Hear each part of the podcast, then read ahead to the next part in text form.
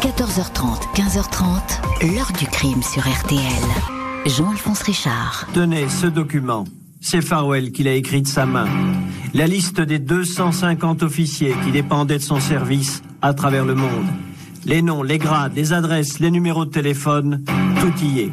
Tous évoquent des secrets technologiques majeurs.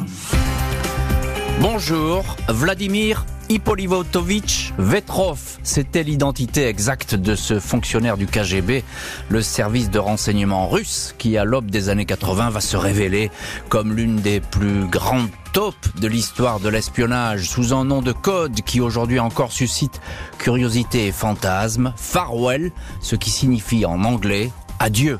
À l'époque, le mur de Berlin n'est pas encore tombé et la Russie est encore l'Union soviétique. Pendant à peine deux ans, le mystérieux Farwell, retourné par le contre-espionnage français, la DST, va se révéler le plus précieux et le plus productif des informateurs. Pas moins de 3000 documents transmis aux autorités françaises et qui vont profiter à tous les services occidentaux, des pièces capitales, parfois signées des plus hauts dirigeants soviétiques qui vont permettre de radiographier un pays au bord de l'effondrement. Comment un homme seul a-t-il pu dévoiler des secrets susceptibles de changer la face du monde? Quel personnage se cachait réellement sous ce nom de code? Pourquoi a-t-il tourné le dos à son pays? Nos invités vont nous aider à répondre à ces questions. 14h30, 15h30. L'heure du crime sur RTL. Dans l'heure du crime aujourd'hui, l'affaire Farwell, l'une des plus insensées histoires d'espionnage. C'est sous ce pseudonyme que va bientôt œuvrer pour la France un agent du renseignement soviétique, un homme qui se manifeste à l'automne 1980, mais qui n'est pas un inconnu côté français. Mercredi 12 novembre 1980, c'est la date du cachet de la poste sur l'enveloppe reçue à Paris par Jacques Prévost au cadre de la société Thomson. Une lettre postée depuis Budapest, en Hongrie. À l'intérieur, un mot rédigé en français, court et pour le moins énigmatique. Cher Jacques, par l'occasion, j'ai la possibilité de t'envoyer une petite lettre et de te rappeler que nous, ma femme et moi, sommes sains et saufs, est-il écrit. L'expéditeur indique que cette lettre a été confiée à son beau-frère, lequel l'a postée lors d'un voyage en Hongrie. L'homme ajoute, je t'en prie, quand tu seras à notre capitale, Moscou, de trouver un peu de temps et d'essayer de nous donner un coup de téléphone. C'est le dénommé Vladimir Vetrov qui est l'auteur de ces lignes. Jacques Prévost connaît bien ce russe chaleureux. Tout comme les autorités françaises, elles l'ont depuis longtemps identifié comme un fonctionnaire du KGB, le renseignement soviétique, en poste au quartier général de l'agence à Yasenevo, dans la grande banlieue de Moscou. Pas besoin de lire entre les lignes.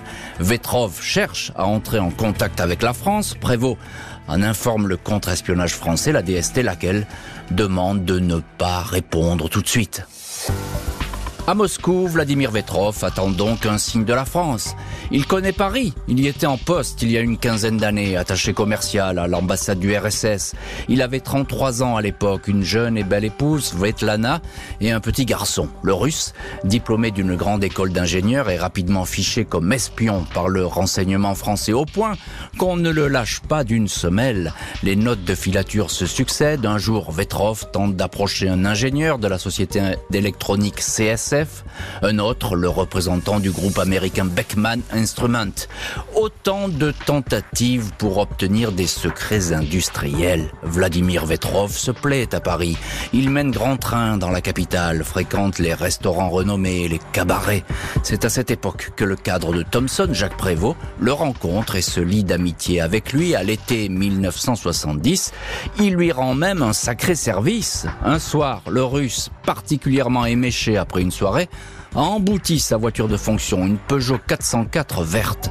Accident qui risque alors de lui coûter son poste. Prévost accepte de faire réparer la voiture et d'établir la facture à son nom, ni vu ni connu. Un coup de pouce que Vetrov ne va jamais oublier. Février 1981, après avoir attendu pendant trois mois des nouvelles de son ami de Paris, Vladimir Vetrov confie une deuxième lettre à un ingénieur français rencontré lors d'un salon d'électronique à Moscou.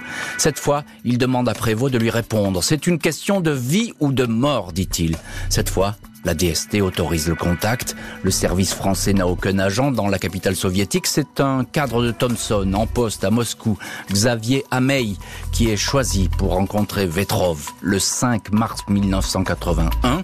À la nuit tombante, devant un magasin destiné aux étrangers, Vetrov monte dans la Renault 20 blanche du français. J'ai vu arriver un homme avec une bonne figure de russe, assez large, le type même du bon vivant, racontera Hamey.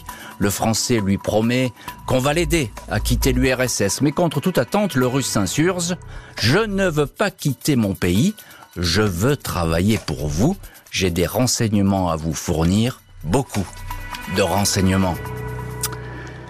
Et effectivement, Vladimir Vetrov, qui n'est pas encore à ce moment-là Farwell, va se révéler comme une mine de renseignements. On va raconter tout ça, tous ces secrets qu'il va divulguer, et vraiment, véritablement des secrets d'État. C'est en cela que cette histoire est exceptionnelle.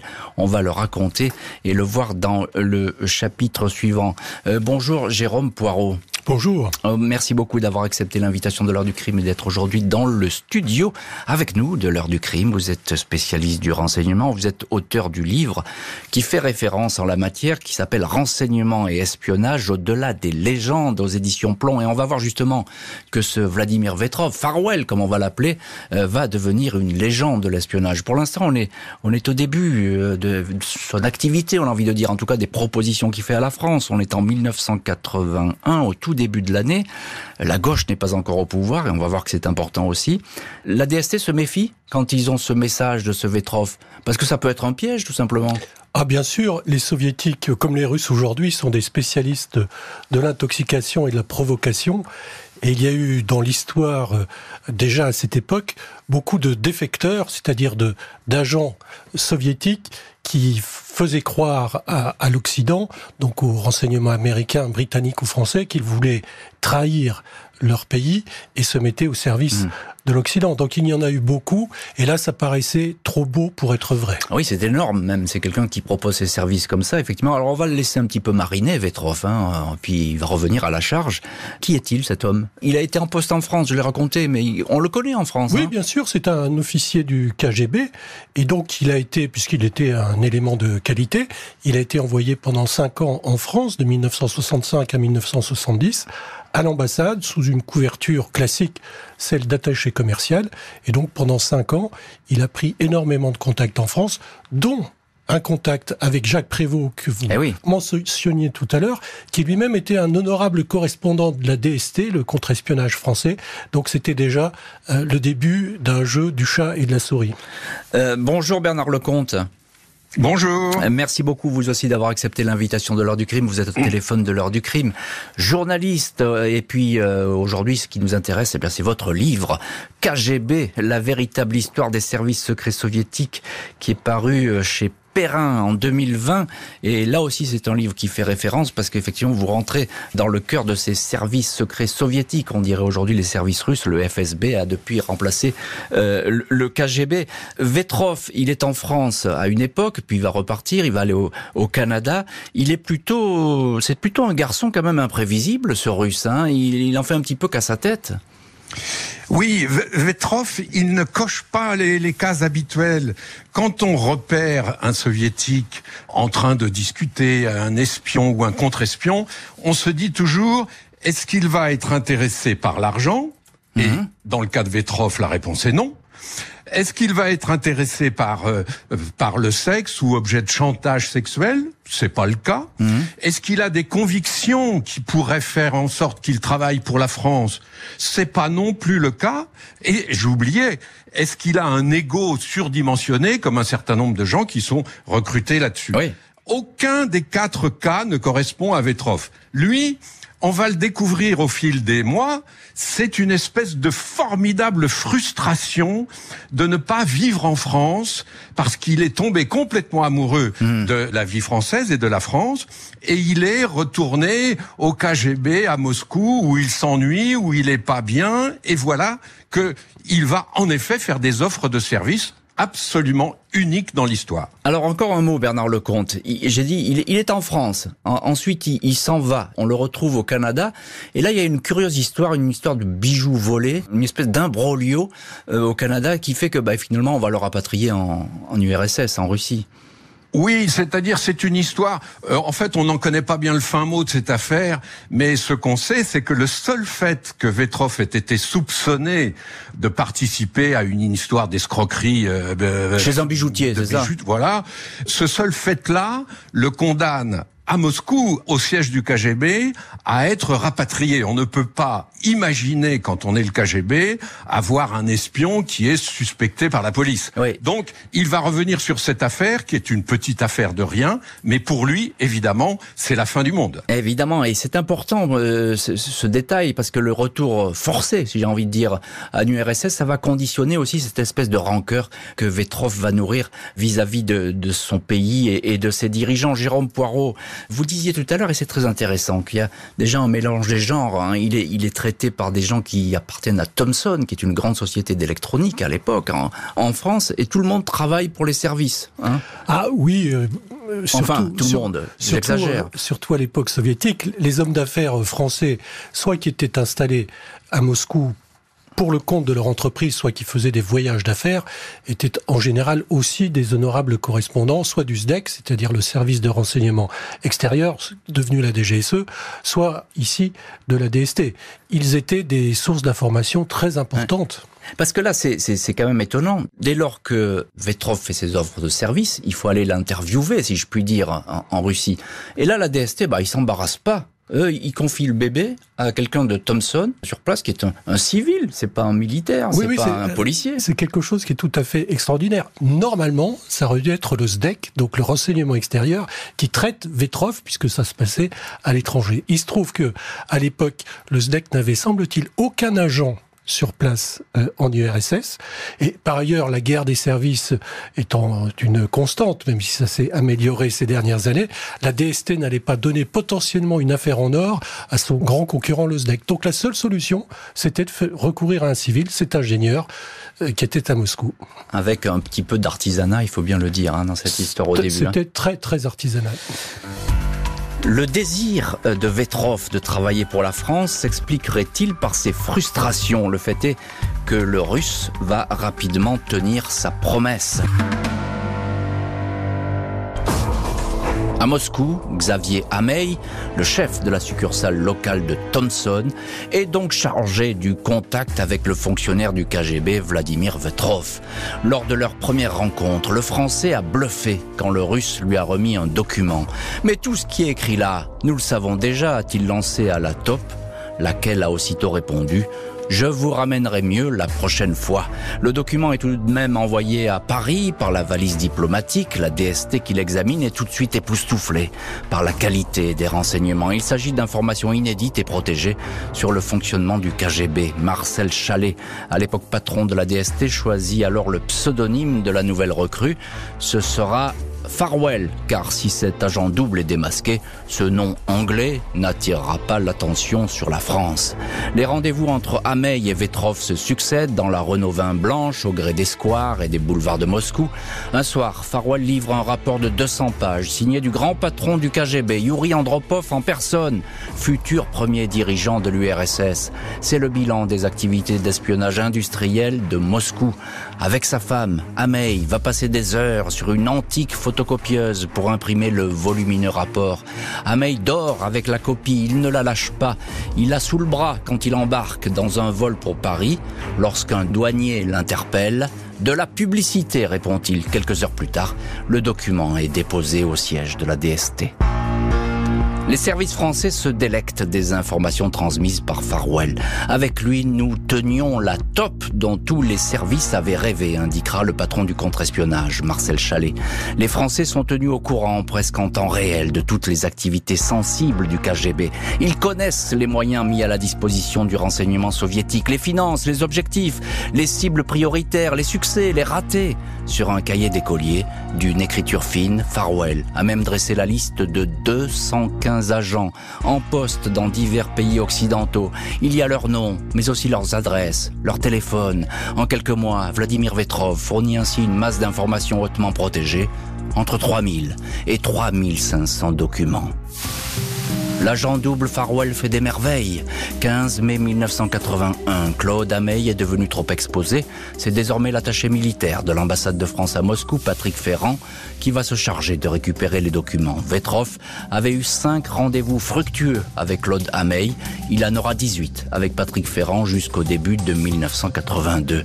La CIA est tenue au courant de l'activité de Farwell. La DST a même transmis aux Américains certaines informations. Ces derniers fournissent à Paris un appareil photo miniaturisé qui va faciliter le travail de l'agent double.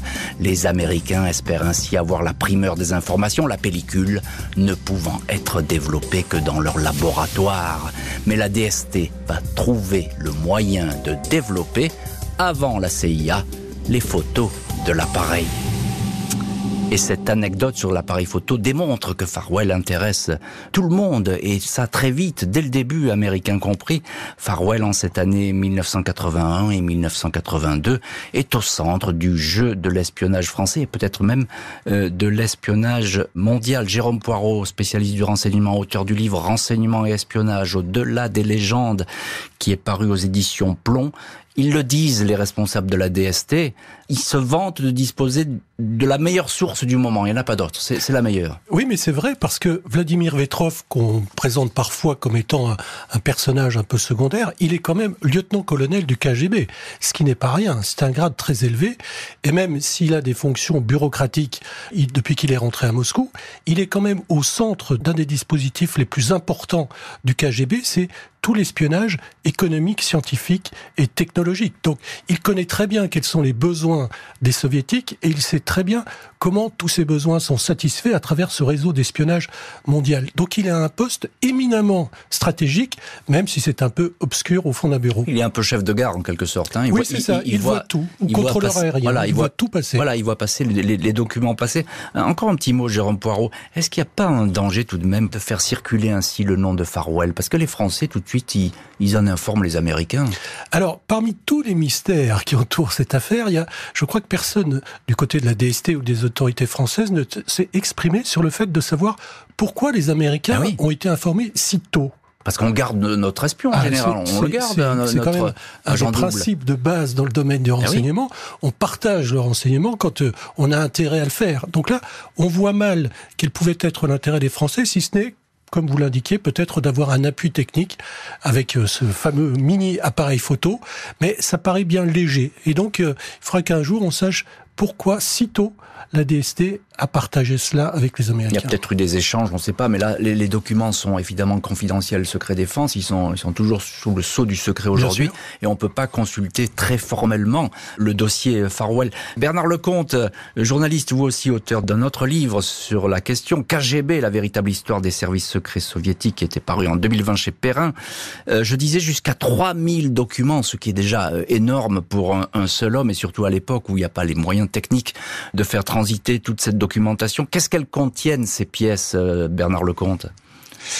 Elles contiennent quasiment toutes les activités d'espionnage, mais pas de cet espionnage classique que l'on connaît depuis des décennies, depuis l'avant-guerre. C'est l'espionnage scientifique et technique qui est au cœur de toute cette affaire. Il y a à Moscou quelque chose qui s'appelle la VPK, c'est la Commission pour l'industrie militaire, et il y a tout autour de la Terre, dans toutes les capitales des pays modernes, ce qu'on appelle la ligne X du KGB, c'est-à-dire tous les espions qui sont spécialistes de l'ingénierie, de la science, des technologies, de l'aéronautique, de l'espace, etc. Espionnage industriel. C'est oui, c'est industriel et technologique et c'est absolument énorme. Lorsque François Mitterrand en 81 montrera tout ça à Ronald Reagan, les Américains et notamment le vice-président Bush qui était le patron de la CIA vont tomber des nues. Jamais ils n'ont eh vu oui, autant oui. de renseignements sur des choses aussi importantes. Alors encore une question, Bernard Lecomte. Pourquoi le KGB qui un service de pointe qui a des oreilles partout. Pourquoi on ne s'aperçoit pas du manège de Vetrov qui a pas l'air très discret puisque j'ai lu quelque part que parfois il prenait des documents euh, au KGB puis il les emportait chez lui dans un sac en plastique en disant bah, j'ai de la lecture pour ce soir. Oui, et pire encore, vous savez, tous ceux qui connaissent Moscou, qui ont travaillé à Moscou, savent que quand vous avez des rendez-vous un petit peu délicats à prendre, vous ne les prenez pas au centre-ville du côté de l'Arbat, mmh. alors que c'est exactement ce que faisait Vetrov. C'était très très curieux. Alors évidemment, le KGB a mis du temps. Il n'a pas vu cela. Cela dit, le KGB n'est pas non plus euh, infaillible. Personne ne s'imaginait d'ailleurs qu'au cœur de Moscou, comme ça, la hmm. Renault blanche qui était là allait partir avec ah des secrets d'État aussi grands.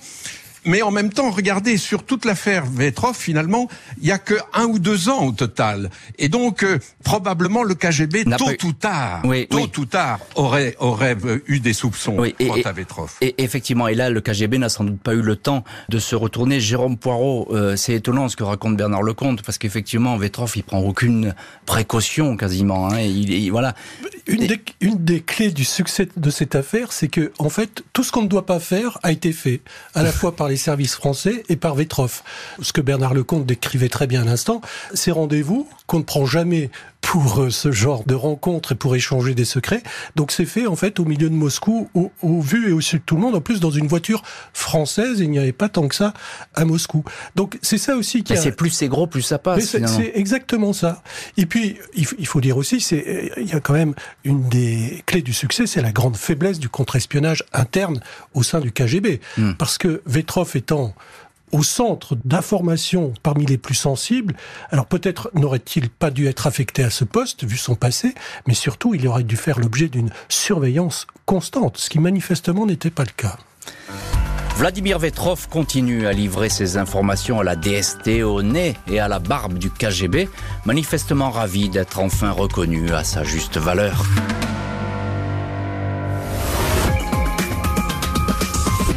Vetrov a eu vraiment une rancœur contre le KGB. Il ne voulait pas agir contre son pays, mais il voulait agir contre le KGB. Il fallait simplement que personne ne soit au courant. Dans l'heure du crime aujourd'hui, l'affaire Farwell, le pseudonyme de Vladimir Vetrov, un agent double russe qui, en ce début des années 80, abreuve les services français d'information secrète, une mission qu'il accomplit avec une certaine jouissance.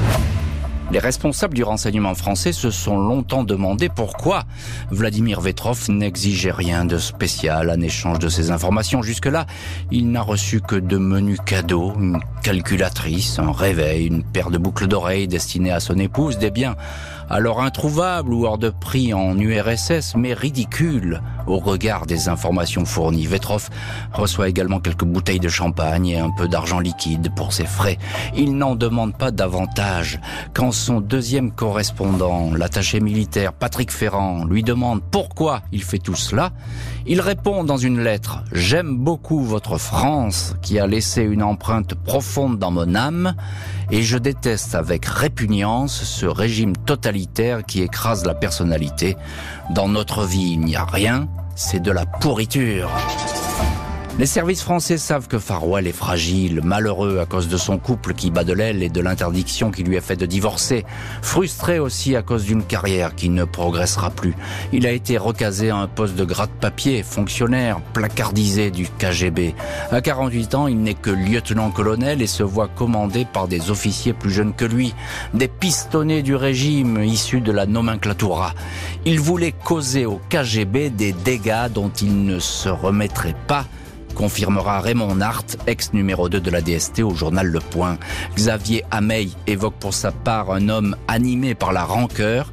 Ce n'est pas le système soviétique qu'il détestait, mais celui des passe-droits au KGB. Cela le mettait hors de lui, il voulait se venger, déclara Hamey.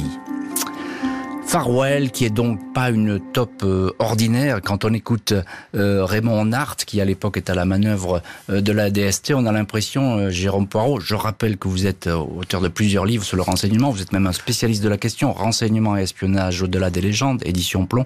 Et j'avais oublié le renseignement français en 100 dates, qui est coécrit avec Olivier Brun aux éditions Perrin. Voilà pour cet oubli. Il est en croisade, on a l'impression. Ah, c'est exactement cela. Parce que il aurait pu effectivement faire défection et accepté la proposition qui lui Mais faite partir. de partir en France parce qu'il adore euh, notre pays. Mais pour que sa vengeance puisse s'accomplir, il doit rester là où il est. Il prend donc des risques. Il sait que ça peut l'amener à une fin tragique, mais il a fait ce choix. Peut-être, si sa fin n'avait pas été aussi tragique, aurait-il à un moment donné euh, souhaité rejoindre la France, mais je pense qu'il avait en tête de fournir et de fournir encore le plus de renseignements possible à la DST à la France. Quitte à jouer avec le feu. Quitte à jouer avec le feu et en- payer un prix très très élevé, oui. Mhm. Bernard Lecomte, vous aussi euh, auteur de- d'ouvrages sur- dans le KGB, la véritable histoire des services secrets soviétiques, journaliste.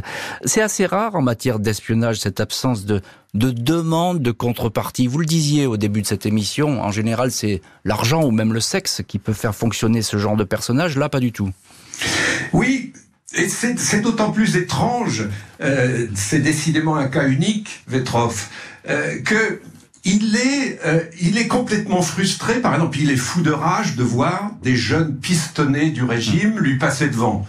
Il oublie simplement que lui-même était un pistonné du régime, puisque s'il est entré au KGB, c'est grâce à un parent de sa femme, qui était ministre à l'époque. Il est frustré parce qu'il est seulement lieutenant-colonel du Eh oui, KGB à 48 ans. Euh, c'est une raison, rappelons-nous tout simplement que Vladimir Poutine, par ailleurs, était lieutenant-colonel du KGB à 30 ans. Alors que ce n'était pas, euh, Poutine n'était pas un très grand espion. Donc effectivement, Vetrov est en fin de carrière, il est aigri, il veut faire sauter la banque, il veut faire du mal à cette administration dont il ne sortira plus jamais. Hmm. Jérôme Poirot, quand on écoute Bernard Lecomte, on se dit que finalement peut-être le KGB a fait une grossière erreur. Parce qu'ils ont finalement humilié un de leurs éléments en disant bah il c'est un médiocre euh, et ça vaut pas le coup de, de travailler avec lui. Oui, oui, tous les services de renseignement du monde savent que un des risques principaux qu'ils courent, c'est effectivement d'avoir parmi leurs rangs des agents qui sont déçus, qui sont amers, comme dans le cas de Vetrov, c'est-à-dire parce que la carrière qu'ils s'imaginaient n'est pas la carrière qu'ils ont eue. Et donc ça peut conduire, et il y a d'autres exemples dans l'histoire des services dans le monde entier, à des trahisons. Il faut dire que celle-là, comme trahison, est hors norme. Oui. Donc c'est une faille aussi du, du système de contre-espionnage interne du KGB, il n'y a pas de doute. Oui, une faille avec un homme effectivement qui a des problèmes euh, sentimentaux, conjugaux, qui boit beaucoup. Tout ça aussi aurait dû attirer l'attention. Oui, il boit beaucoup comme tous les Russes, mais là aussi, il boit de manière hors norme. Après un an et demi d'intense activité, l'agent double se sent menacé. Il commence à craindre pour sa vie, tout va alors déraper. Ce 22 février 1982, Vladimir Vetrov, miné par une vie familiale chaotique, la déprime et les abus d'alcool, roule au volant de sa Lada dans la périphérie de Moscou. À côté de lui, sa maîtresse, Ludmila, traductrice au KGB. Elle lui a plusieurs fois demandé de quitter sa femme pour vivre avec elle. Ludmila est-elle au courant de sa trahison et le menace-t-elle de chantage? Le fait est que Vetrov s'arrête sur un parking, ouvre une bouteille de champagne qu'il fracasse soudain sur le visage de sa maîtresse. Il la laisse pour morte, effondrée sur le siège passager. Un milicien, intrigué par cette voiture isolée, s'approche. L'agent du KGB le poignarde et s'enfuit. Vetrov est interpellé le lendemain. Ludmila et le milicien vont survivre à leurs blessures, mais le russe est jugé. 12 ans de camp à Irkoutsk, en Sibérie centrale. La DST reste de longs mois sans nouvelles de son agent double. Elle craint le pire, car un mois avant son arrestation, Vetrov a rencontré Patrick Ferrand pour lui confier « Tout est foutu, tout est foutu ». La CIA informe alors la DST de l'arrestation de Farwell pour cette sombre histoire de tentative de meurtre. Il n'est pas inquiété jusqu'à ce que les services français et américains apprennent que Vetrov vient d'être démasqué. Cette fois, le KGB est au courant de ses activités. Farwell est grillé. Paris fait le ménage. 5 avril 83, deux autocars quittent l'ambassade du RSS à Paris. 47 diplomates expulsés, la plupart identifiés par Farwell, lequel ne va pas survivre? 14 décembre 1984 ou 23 janvier 1985, les dates varient. Vladimir Vetrov est condamné à mort, exécuté d'une balle dans la nuque dans la sinistre prison de Lefortovo à Moscou. Et on retrouve dans cette heure du crime l'un de nos invités, Bernard Lecomte, journaliste. Vous connaissez bien le KGB et cette histoire. On a le sentiment que finalement il s'est laissé attraper Vetrov, qu'il a peut-être choisi tout simplement le droit commun, cette espèce de médiocre tentative d'homicide pour aller en prison et se faire oublier. Mais ça a raté. Alors moi, je, je, me réfère au récit de Raymond Hart et de son adjoint mmh. Jackie Debain de l'époque, de la DST, euh, mmh. qui pensait en tout cas à ce moment-là qu'il y avait vraiment un, un, décalage entre la vie privée de Vetrov qui l'avait conduit en prison et ça n'avait rien à voir avec son activité d'espion. C'est quand il sera en prison à Irkoutsk que dans les lettres qu'il envoie à sa femme, le KGB va déceler quelques éléments qui vont permettre en effet aux espions soviétiques de remonter la pente. Mais c'est là où, cette affaire est, un vrai roman d'espionnage incroyable. C'est que en réalité, Vetrov aurait pu mourir en prison sans que personne ne sache jamais qu'il a été à l'origine de ce formidable dossier d'espionnage. Mmh. Et, qu'est-ce qu'il dit dans ses lettres à, à son épouse? Oh bah il, je, je ne sais pas, je les ai pas lues, mais j'imagine que c'était des lettres où il se vantait à, à mi-mot de ce qu'il avait fait. De, de euh, il avait fait du mal à, au KGB, il avait fait du mal au système, et puis il regrettait la France. Je pense que toutes ces lettres étaient évidemment lues et épluchées par le KGB, et que il y a des gens au KGB qui ont dit attendez, là, regardez, euh, c'est il faut il faut remonter cette affaire, il faut regarder ce qu'il en est. les signaux se sont allumés, donc il aurait peut-être pas été vendu, hein, finalement Jérôme Poirot par euh, quelqu'un ou, identifié. On n'en sait pas trop d'ailleurs. Hein. Non, non, tout ça reste mystérieux. Vendu sans doute pas, mais c'est vrai. Ce que dit Bernard Lecomte, c'est que ce personnage fantasque qui était Vetrov a conduit à ce qu'il euh, tente d'assassiner sa maîtresse, ne se rendant sans doute pas compte si ça n'était pas volontaire, c'est une autre hypothèse, c'est-à-dire comme vous l'indiquiez, attenter à la vie de sa maîtresse pour être mis en prison et donc euh, ne plus être soupçonné de trahir son pays, mais sinon ça montre simplement qu'il était impulsif et qu'il n'a pas mesuré à ce moment-là que ça pouvait conduire à sa perte. Mmh, bien sûr. Bernard Lecomte, euh, tout, de même, c'est ce que dit Patrick Ferrand, qui a été son deuxième euh, officier traitant, et c'est d'ailleurs un, un, attaché d'ambassade qui va prendre la fuite après l'arrestation de Vetrov. Il va passer par une frontière, là aussi c'est totalement rocambolesque. Mais euh, ce que dit Vetrov à Patrick Ferrand, c'est que bah, tout est en train de, de, se casser la gueule finalement. Hein. C'est ce qu'il raconte. Oui, quand en janvier, il le rencontre une dernière fois en lui disant tout est foutu, tout est foutu. Ben oui. Mais il est probable qu'il s'est rendu compte que ses relations compliquées, alors avec sa femme qui était au courant de tout, mais aussi avec sa maîtresse qui, rappelons-le, était traductrice au KGB. Ben oui. Donc euh, c'était la, certitude qu'un jour ou l'autre, il allait se prendre les pieds dans le tapis. Hmm. Et les Français ont suivi ça avec euh, une grande inquiétude. Il y a eu un immense silence, et puis les Français ont fini par dire bon ben c'est fichu. Et euh, c'est là où les Français, justement, les gens de la DST et puis euh, Yves Bonnet, le patron de la DST, ont décidé de prévenir Mitterrand et de monter l'opération de cette extraordinaire expulsion des 47 espions soviétiques du territoire français en mars 83. Oui, c'est-à-dire que la France va ouvrir les vannes et finalement se désintéresser du sort de Vetrov. Il a disparu, il est mort, on ne parle plus de lui. Vladimir Vetrov est effectivement exécuté pour haute trahison, mais trop tard pour le KGB, dont la forteresse semble s'être fissurée.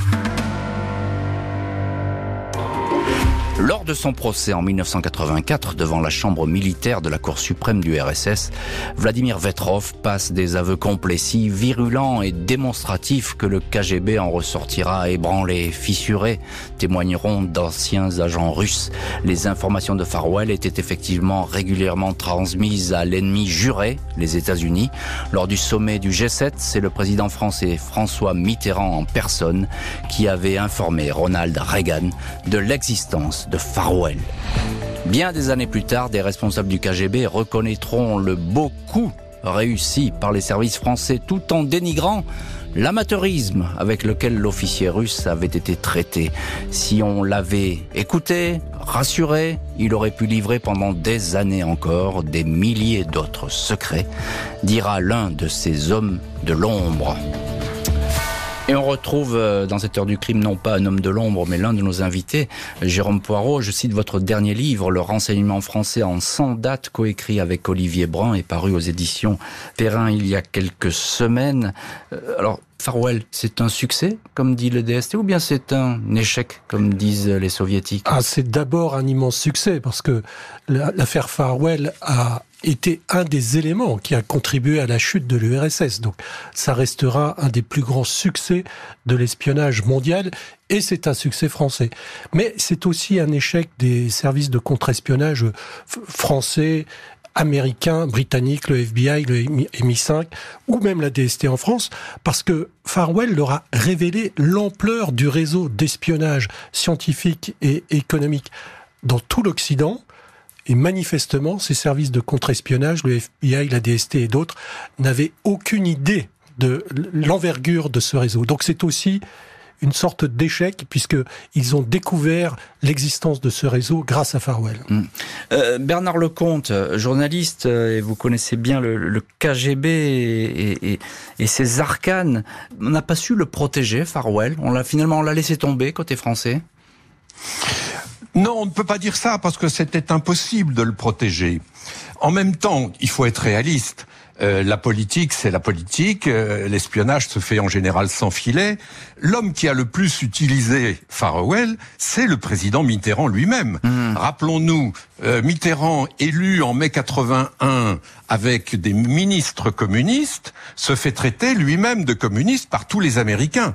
Or, quelques semaines après, à Ottawa, il rencontre le président Reagan et il, il donne le dossier Farewell à Reagan.